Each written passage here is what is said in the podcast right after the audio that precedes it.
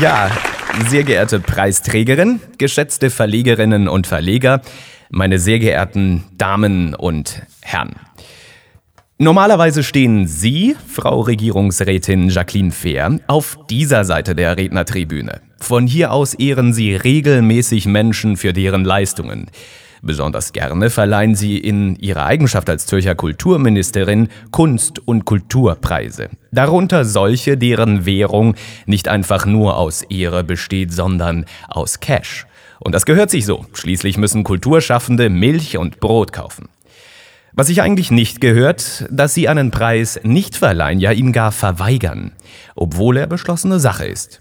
Doch wir kritisieren Sie an dieser Stelle nicht dafür, dass Sie die Verleihung eines Preises verweigert haben. Nein, wir zeichnen Sie dafür aus.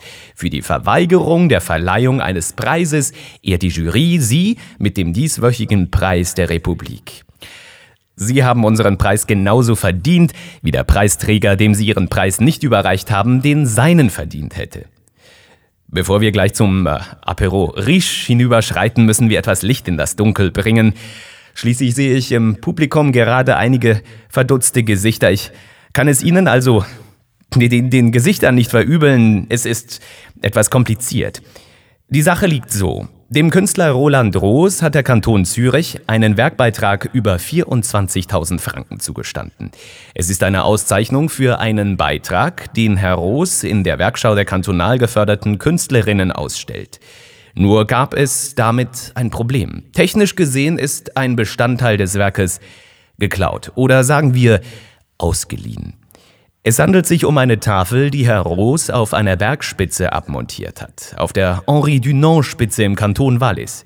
Sie ist benannt nach dem Gründer des Roten Kreuzes. Die kreative Begründung der Aktion ist im Gegensatz zu anderen Kunstwerken, die man nicht versteht, sehr schlüssig. Herr Dunant würde nicht wollen, dass ein Staat, der Waffen in Bürgerkriegsländer verkaufen will, einen Gipfel nach ihm benennt. Der Künstler hat also die Tafel abmontiert und eine andere angebracht. Darauf steht der alte Name des Bergs, nämlich Ostspitze. Die Dunant-Tafel hängt nun in einer Ausstellung, die der Kanton Zürich organisiert hat. Zur Strafe für den Tafelklau hat Roland Roos nun das versprochene Geld vom Kanton Zürich nicht erhalten. Ebenso wenig wie einen Briefbeschwerer in Form eines Löwen, auf den er bestimmt lieber verzichtet, als auf die 24.000 Franken. Und das ist der Moment, wo die Kunst ihre volle Wirkung entfaltet. Dass sie wirkt, verdanken wir Ihnen, Frau Regierungsrätin.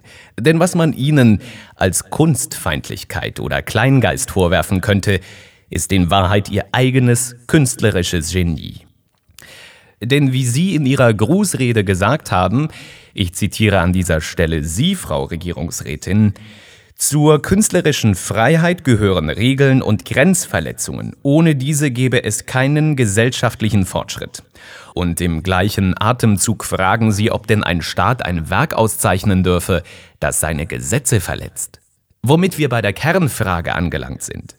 Darf ein Staat, der zu Profitzwecken die Tötung von Menschen mindestens in Kauf nimmt, mitunter sogar fördert, darf ein solcher Staat eine Kunstförderung verweigern, weil ein Künstler, ohne zu fragen, eine Plakette abmontiert?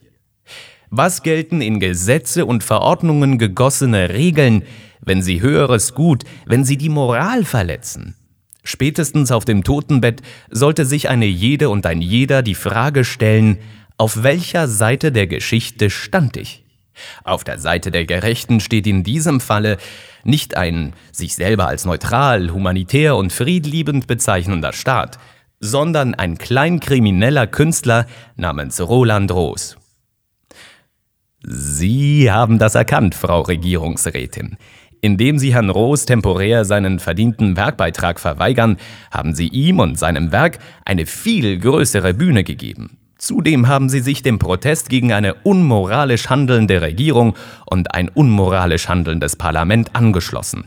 Und sie haben auch noch ihre eigene Ausstellung propagiert.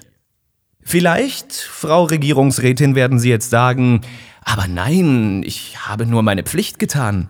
Nein, sagt die Jury einstimmig, Sie haben mehr als das getan. Sie haben das Werk vervollständigt und sind damit selber zu einem Bestandteil der Kunst geworden, die Sie von Amtes wegen fördern. Und das, im Gegensatz zur Dunant-Tafel, auch noch aus freien Stücken. Sie sind jetzt also ein Bestandteil des Werks, das Sie vorerst nicht auszeichnen. Das ist eine Leistung, die Anerkennung verdient. Zermatt, die Standortgemeinde der Henri Dunant-Spitze, ist nicht glücklich, dass ihre geliebte, dem Berg seine Identität stiftende Tafel im Moment in Zürich hängt. Die Gemeindepräsidentin hat Anzeige erstattet. Im Namen der Jury danke ich Ihnen allen für Ihre Aufmerksamkeit und Ihnen, Frau Regierungsrätin, gratuliere ich von Herzen zu Ihrer Auszeichnung. Dankeschön. Vielen Dank. Jacqueline Fehr, meine Damen